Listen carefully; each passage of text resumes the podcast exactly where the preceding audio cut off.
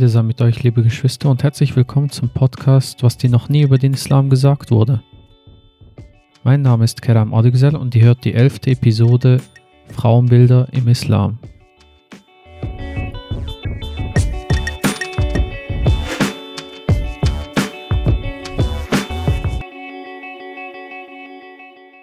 Heute haben wir einen besonderen Gast.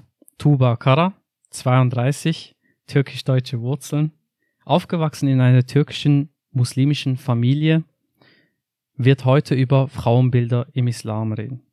Wir führen ein Gespräch bei zwei Gläser Tee, türkischem Chai, und ich möchte kurz Tuba vorstellen.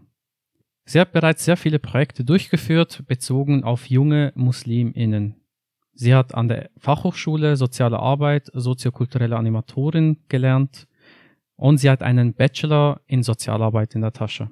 Aktuell studiert sie im Master in Islam und Gesellschaft am Schweizerischen Zentrum für Islam und Gesellschaft an der Uni Fribourg und sie hat die Gesamtleitung von Trans Education inne. Herzlich willkommen, Tuba. Hi. Salam.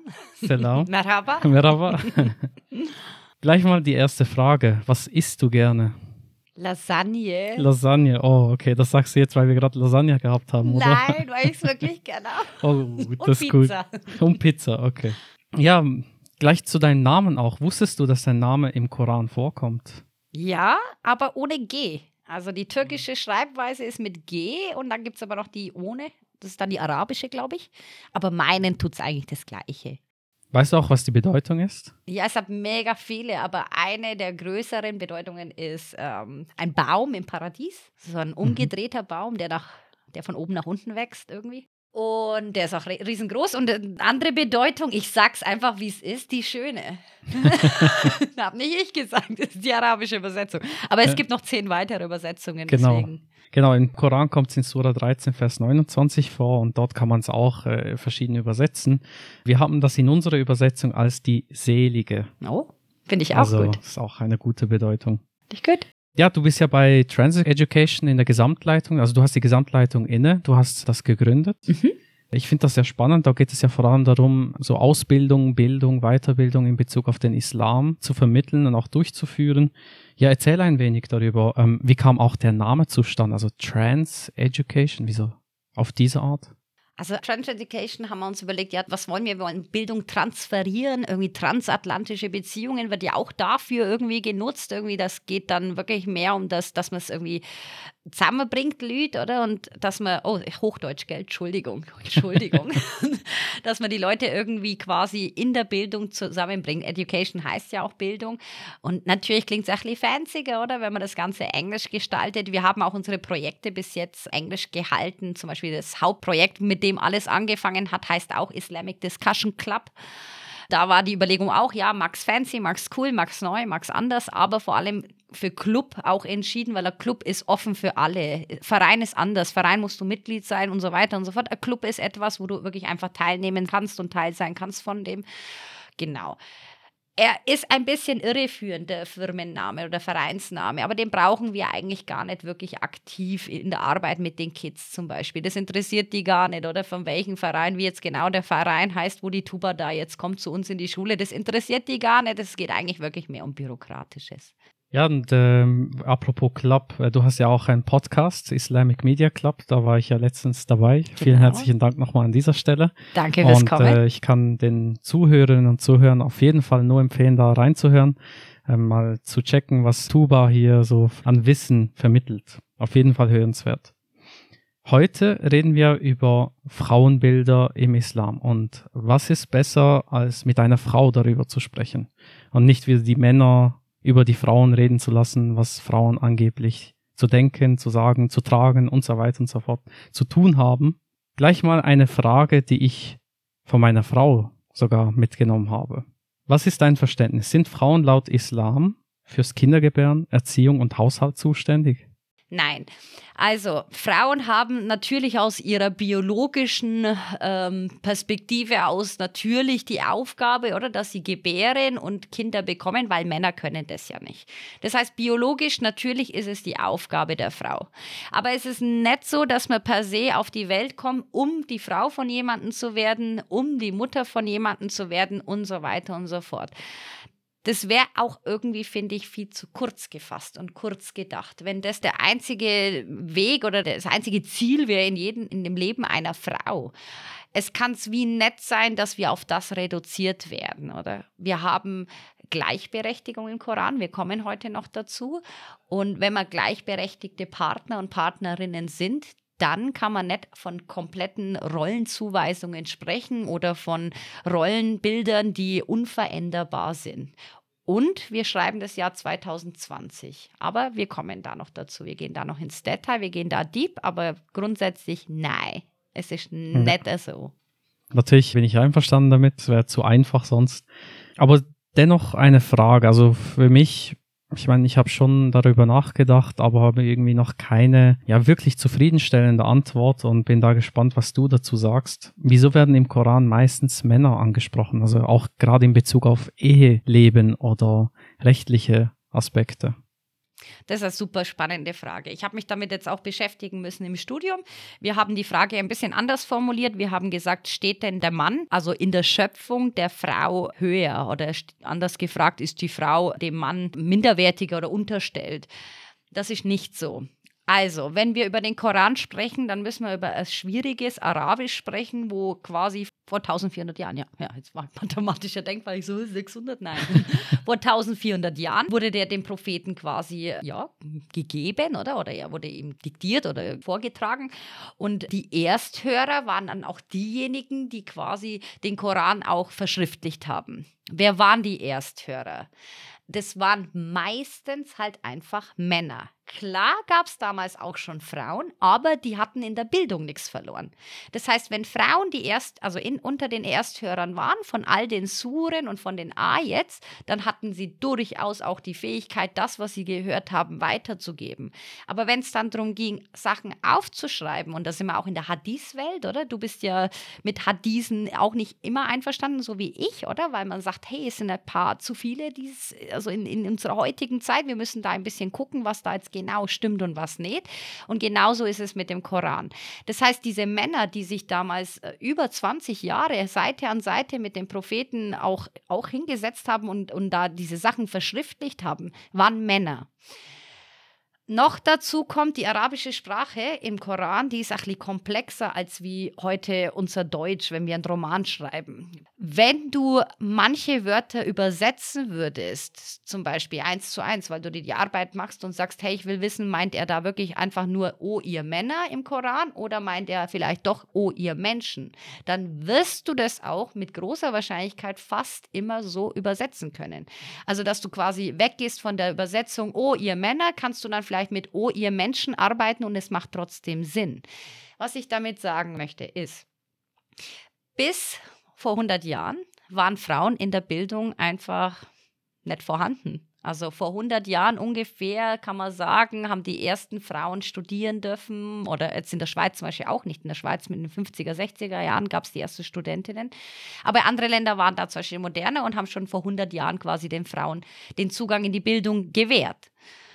Ja, davor halt nicht. Das heißt, also rechnen wir mal ab Jesus, das heißt, die letzten 1900 Jahre durften wir gar nicht mitmischen bei der Bildung.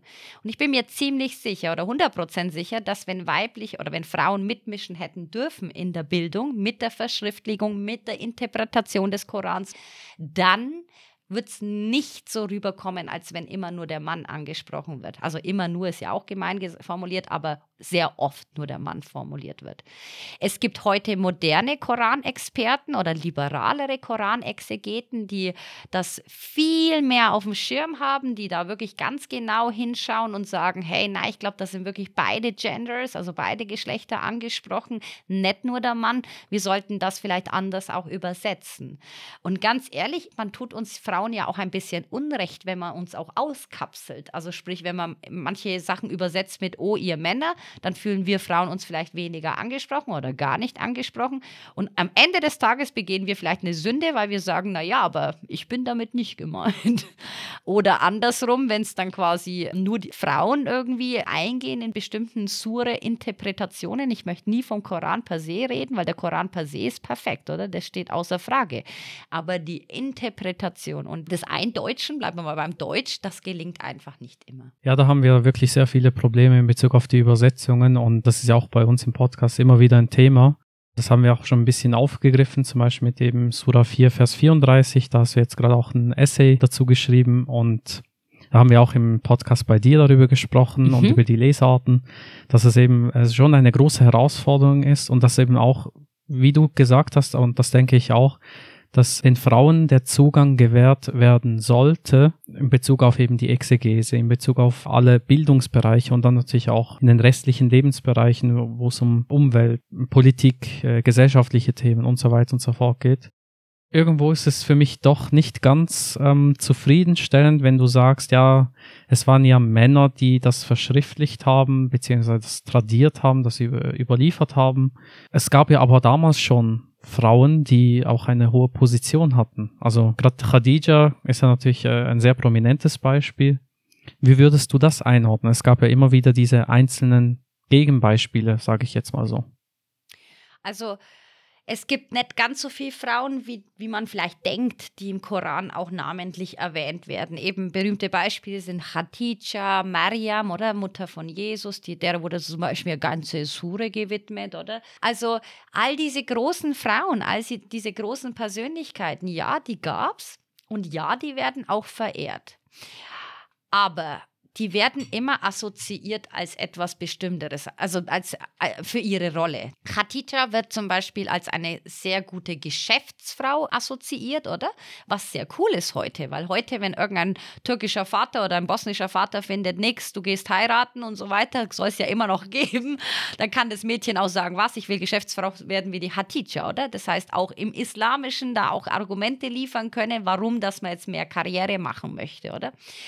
Dann hatten wir zum Beispiel die Mariam, oder? Sie ist eine Heilige, also vor allem auch bei den Shias, weil sie quasi als Unbefleckte durch Wunder quasi, also das sind ja auch Wunderwirkungen, die dieser Frau zugeschrieben werden. Und als sie hat quasi die Rolle der unbefleckten Mutter, Mutter der, der, der, der Religiösen quasi, oder? Einfach nur so ein toller Mann, einfach nur so ein toller Typ, der was Gutes gemacht hat, wie zum Beispiel Ghazali, Samachshari, Tabbari und wie sie alle heißen, sowas findest du weniger. Es gibt so ein, zwei Frauen, die, sag ich mal, sehr ähm, eine, eine, auch wieder eine Rolle gehabt haben, die sehr mit Wundern belastet war. Zum Beispiel Rabia ist auch ein gutes Beispiel, oder? Wo man weiß, hey, die hatte irgendwie was ganz Besonderes. Aber merkst was? Immer wenn wir über Frauen im Islam reden, hatten die was ganz was Besonderes. Es gibt keine 0815 ähm, äh, äh, Gelehrte, wo man sagt, die war einfach nur super Gelehrte, die war einfach nur super in der Bildung. Gibt's nicht. Warum nicht? Eben nochmal, der Zugang zur Bildung wurde uns verwehrt.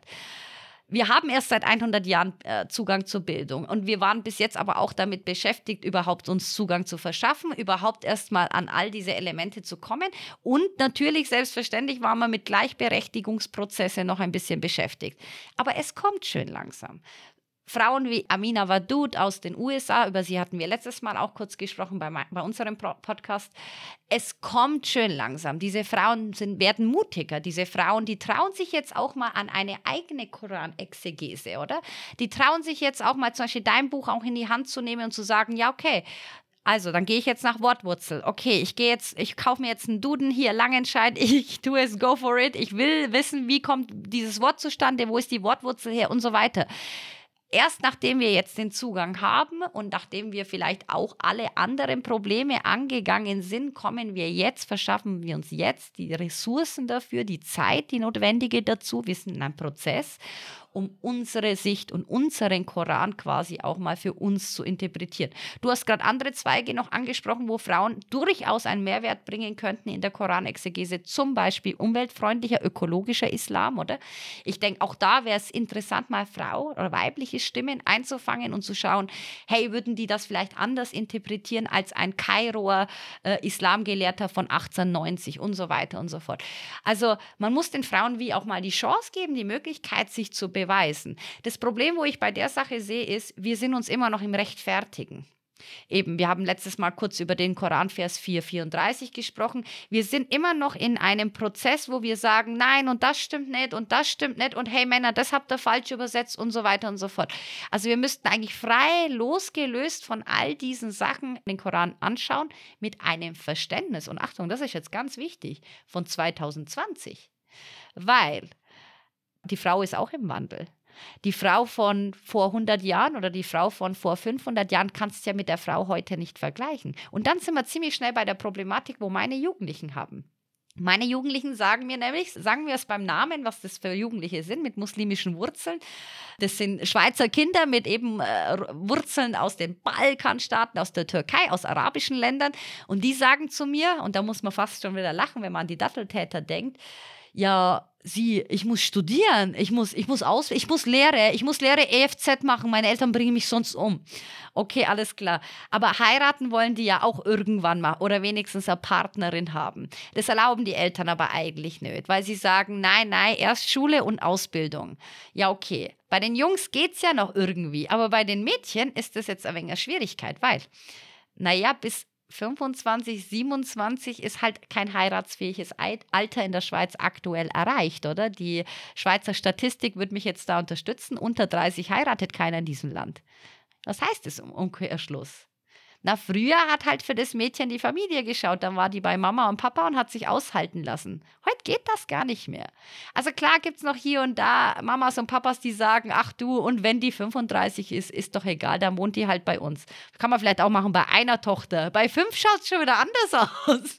wenn fünf Töchter finden, nee, unter 30 heirate ich nicht, sorry, ich muss noch meinen Bachelor und ich muss noch meinen Master, dann geht der Plan gar nicht mehr auf. Das heißt, wenn wir all diese Thesen anschauen, dann müssen wir die wirklich wirklich aus der Brille 2020 anschauen.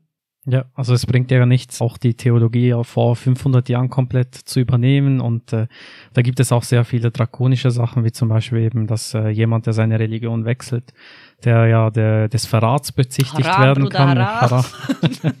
genau, und äh, das, darauf steht ja dann wirklich die Todesstrafe und zum Glück übernehmen wir das nicht. Also das äh, widerspricht auch dem Koran natürlich ganz deutlich. Ich, ich finde das sehr spannend. Da kommt jetzt gerade in den Sinn, dass in Bezug auf Bildungszugang eben doch Unterschiede bestehen können. Also je nachdem, aus welchen Verhältnissen auch Mädchen kommen. Absolut, ja. Dass sie komplett anders äh, unterstützt werden, eben vielleicht gar nicht oder schon und dass es auch vielleicht eine systematische Diskriminierung Absolut. sein kann.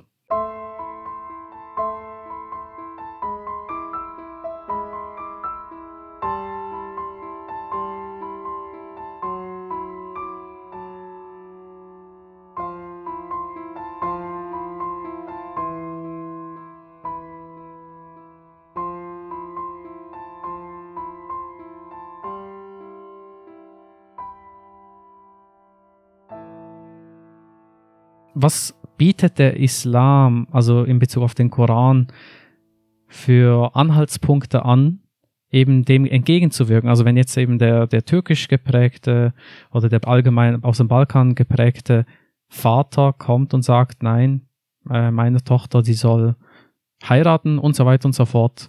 Wie würdest du ihm antworten, sodass er sagt, okay, das ist islamisch falsch, was ich sage? Naja, zum einen würde ich ihm sagen, ähm, Zwangsehe ist verboten. Also das haben wir auch schon ein, zwei Podcasten genau so gesagt. Wenn du deine Tochter zwangsverheiratest und die hat halt Sex mit dem Mann, dann ist es halt so, als und sie will das nicht, ne? Dann ist es so, als hätte die Sex mit einem fremden Mann. Also an alle Väter da draußen, wenn ihr das wollt, Nacht für Nacht, dass eure, eure Töchter dann quasi Sex mit einem fremden Mann, also das ist innerlich nicht ihr akzeptierter Mann, deswegen ist es nicht ihr Ehemann. Das heißt, sie hat dann Nacht für Nacht Sex mit einem fremden Mann. Ach so, und die Sünde übrigens geht dann natürlich auch noch an die Rechnung vom Vater, unter anderem, weil er sie ja zwingt. Keinen Zwang in der Religion und keinen Zwang in der Ehe. Absolut verboten glaube, in der Schweiz gibt es sogar unter zwangsheirat.ch eine Klausel, dass das sogar unter gesetzlichem Verbot steht. Also auch, glaube ich, du bist nicht sicher vom Schweizer Staat, wenn du deine Tochter zwangsverheiratest. Und es hat eine lange Verjährungsfrist. Ich glaube, du dürftest deinen Vater sogar noch nach zehn Jahren anzeigen im Fall. Aber ja, mach mal die äh, Klammer wieder zu. Zwangsheirat ist scheiße, da kann man so abkürzen. Der Koran geht da eigentlich viel cooler vor. Der Koran, der gibt an so vielen Stellen, ich weiß gar nicht wie viele, du kannst den Koran auswendig, ähm, so viele Stellen wieder, dass ähm, vor Gott alle gleich sind. Das heißt, in der Konsequenz, wenn du oder ich stirbst, ist es egal, ob du quasi ein Mann bist oder eine Frau, wir werden den gleichen Prozess durchmachen. Und jetzt gebe ich die Frage zurück an dich. Na, wenn wir den gleichen Prozess durchmachen, wenn wir uns für, wenn wir uns gleichermaßen rechtfertigen müssen, wenn wir die gleiche Strafe oder Belohnung erwarten, ja, glaubst du, dass wir nicht gleichberechtigte Buddies sind auf Gottes Erden? Ja, auf jeden Fall. Also, im Koran wird auf jeden Fall die Gleichheit äh, der Geschlechter betont. Es gibt keinen Unterschied. Es gibt vielleicht eben biologische Unterschiede. Und ja, definitiv, also Surah 2, Vers 187 ist das, wo definitiv äh, diese Gleichheit betont wird, dass wir uns gegenseitig ein Kleid sind. Und wenn ich mein Kleid erniedrige, erniedrige ich mich selber. Oder dass wir aus derselben einen Seele erschaffen wurden. Also, dass die auch der Ursprung derselbe ist. Also, und natürlich gibt es dann diese patriarchalen Vorstellungen. Und wenn wir schon dabei sind, darüber zu sprechen, wie der Koran das Frauenbild zeichnet, welche Verse kommen dir in den Sinn? Ich kann dir leider keine Koranverse jetzt gerade benennen, so aus dem Stegreif, aber ich kann dir sagen, was so grundsätzlich drin steht. Grundsätzlich eben, ich bin am Anfang schon drauf eingegangen, ist es quasi schon eine Aufgabe oder nicht eine Aufgabe, es ist quasi Sunna, es ist eine gute Sache, wenn eine Frau quasi heiratet und Kinder bekommt, weil es geht ja auch um die Fortpflanzung, oder? Wir, wenn, wenn alle Frauen sagen, nee, ich mache keine Kinder mehr, habe ich keinen Bock drauf, dann stirbt man aus. Das wäre ja auch blöd, oder? Das heißt, wir sind schon irgendwo auch darauf angewiesen, dass Frauen quasi ihre gottgegebene Pflicht ernst nehmen, aber eben trotzdem auf einer freiwilligen Basis, oder? Sprich eben eine Aufgabe von einer Frau, koranisch oder islamisch gesehen, kann man schon sagen, ist das Gebären von Kindern. Unter anderem, weil es der Mann ja auch gar nicht kann. Also es ist wie uns Frauen auch überlassen. Aber kommen wir mal ins Detail. Na, wenn diese Frau dieses Kind geboren hat, dann ist die grundsätzlich, also nur nach Koranauslegung, ist die grundsätzlich nicht hauptverantwortlich für dieses Kind. Weil wenn man jetzt nur nach der Auslegung, nur vom Islam ausgeht, ist der Vater derjenige, wo Verantwortung hat. Natürlich würde ich das aus schweizerischer Sicht befürworten. Ein Kind gehört zur Mama, oder? Wenn es eine Trennung gibt, Gott behüte, dann bin ich auch die Erste und schreit nichts. Mama und Kind wird nicht getrennt, oder? Wenn die Mama das auch möchte, dann bleibt das Kind bei der Mama, weil Mama und Kind, das ist einfach was Besonderes. Es gibt bestimmt ganz viele Väter, die aufschreien und sagen, ich würde das genauso gut machen, glaube ich, absolut. Aber sogar der, Kor äh, ich glaube, es gibt ein Hadith oder der Koran sagt, glaube ich, sogar, ähm, dass man die Stillzeit zumindest abwarten sollte, bevor man Kind und Mutter zum Beispiel trennt. Also äh, ich glaube, diese Stillphase, diese ersten Monate, das ist, glaube ich, eine sehr, sehr wichtige Zeit. Und wenn es eine Mutter gibt, dann sollte das Kind bei der Mutter sein wird sich jetzt auch mit den arabischen Gesetzen von heutzutage ein bisschen decken, oder? Wir haben zum Beispiel in Jordanien und so weiter auch das Gesetz, dass der Vater verantwortlich ist für das Kind und so. Da merkt man, da ist noch was aus der islamischen Rechtslehre übernommen worden. Nochmal, für unser heutiges westeuropäisches Verständnis ist es so nicht gut. Am besten wäre natürlich geteiltes Sorgerecht oder geteilte Verantwortung. Aber wenn man jetzt nur auf Frauenbild kommt, dann ist es so, dass die Frau eigentlich keine Verantwortung hat, dass die Frau eigentlich komplett ihr Gehalt behalten dürfte. Also sprich, der Mann, der trägt nicht nur die Verantwortung fürs Kind, sondern für die ganze Familie. Das bedeutet auch die finanzielle Verantwortung. Im Umkehrschluss, eigentlich hätte die Frau im Islam ein recht easy life, so gesehen. Die könnte sich einen coolen Job aussuchen, vielleicht so eine CEO, Geschäftsmanagerin Stelle, könnte ihrem Typen sagen, hey, weißt du was, im Islam steht so geschrieben, du musst für mich und für die Kids schauen. Und sie könnte das Geld komplett einschieben und die wäre wirklich, also die wäre die, die wär straffrei, oder? Also vor Gott wäre das völlig in Ordnung. Wird keine Frau machen. Ich kenne keine Frau in meinem Alter, wo sagen würde, nee, ich schiebe meinen Lohn ein, soll doch der bezahlen. Sowas gibt es ja nicht per se. Aber theoretisch möglich wir haben heutzutage übrigens das Gegenteil der Fall, oder? Wie oft sehe ich in Zürich auch Mädchen, die irgendwie sagen, ja, ich muss dem mein Geld geben oder ich musste dem Geld geben oder er hat meine Kreditkarte genommen. Weißt du, wir sind gerade in einem Wandel, wo es irgendwie kippt. Ich habe das Gefühl, die Mädchen füttern die Jungs gerade ein bisschen durch. Oder wenn ich auf Dates bin und die Jungs schauen auf die Rechnung und dann auch wirklich eiskalt fragen, teilen wir uns die Rechnung? Ich kann's, oder? Deswegen, klar, teilen wir uns die Rechnung. Finde ich irgendwie auch cool. Aber so aus islamischer Perspektive haben sie irgendwas nicht ganz verstanden. Beziehungsweise sie verstehen eben nur das, was sie verstehen wollen. Und da sind wir beim Thema Patriarchat. Es ist leider so, dass quasi all diese Koraninterpretationen, die zu Ungunsten von Frauen sind, von Männern formuliert wurde und eher ihre Zwecke erfüllt.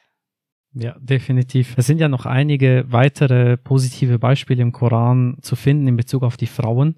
Und äh, gerade jetzt, wo du das erwähnt hast, ist mir die Königin von Saba in mhm. den Sinn gekommen. Hatten wir jetzt aus dem Thema, ähm, Referat genau. im, im und Studium. Ja. Was mich dort fasziniert ist, also wenn man jetzt zum Beispiel die Hadith-Literatur anschaut, dann äh, gibt es dort durchaus Aussprüche, wonach der Prophet gesagt haben soll, angeblich, dass eben äh, eine Nation, die von einer Frau mhm. angeführt wird, die niemals erfolgreich sein kann.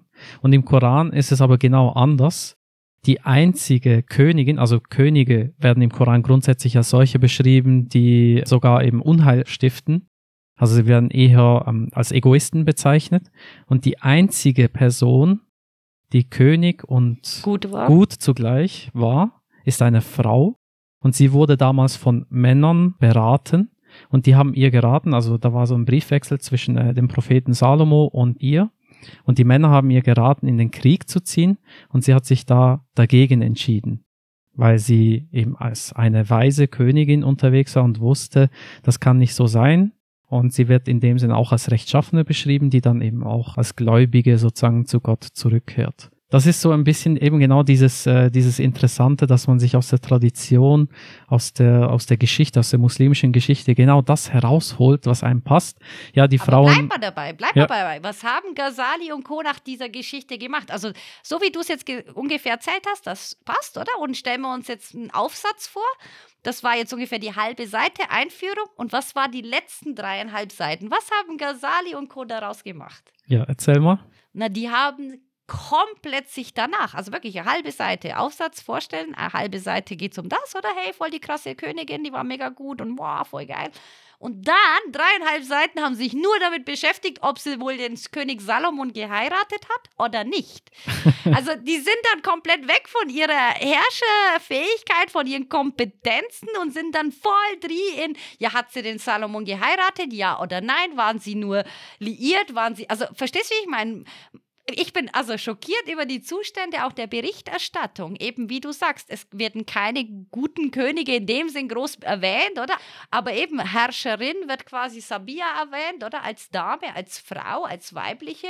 Und sie wird dann quasi nicht genug wertgeschätzt. Nein, man geht auf die Heirat dann mit Salomon ein. Und das ist einfach ein Paradebeispiel dafür, dass wir durchaus richtig coole, große Frauen hätten, aber es interessiert wie nicht so richtig ich denke, wir Frauen werden auch oft ausgeschlossen, wenn es um wirklich interessante und wirklich wichtige Sachen geht. Schauen wir uns zum Beispiel diese Sitzungen, diese ähm, in Kairo an, wo ähm, die größten muslimischen Gelehrten zusammenkommen. Ich weiß nicht, dass das alle drei, alle vier Jahre, diese Riesentagung, aber da, wo die Fatwas entstehen. Das heißt, es kommen durchaus Gruppierungen zusammen, um auch das ganz aktuelle Jahr anzuschauen oder 2000er Jahre und so weiter. Was kann man für Fatwas aussprechen? Also auch, was sind, wie kann man Fatwas übersetzen? Ja, Rechtsgutachten. Rechtsgutachten. Aber auch da, schau dir mal die Frauenzahl an.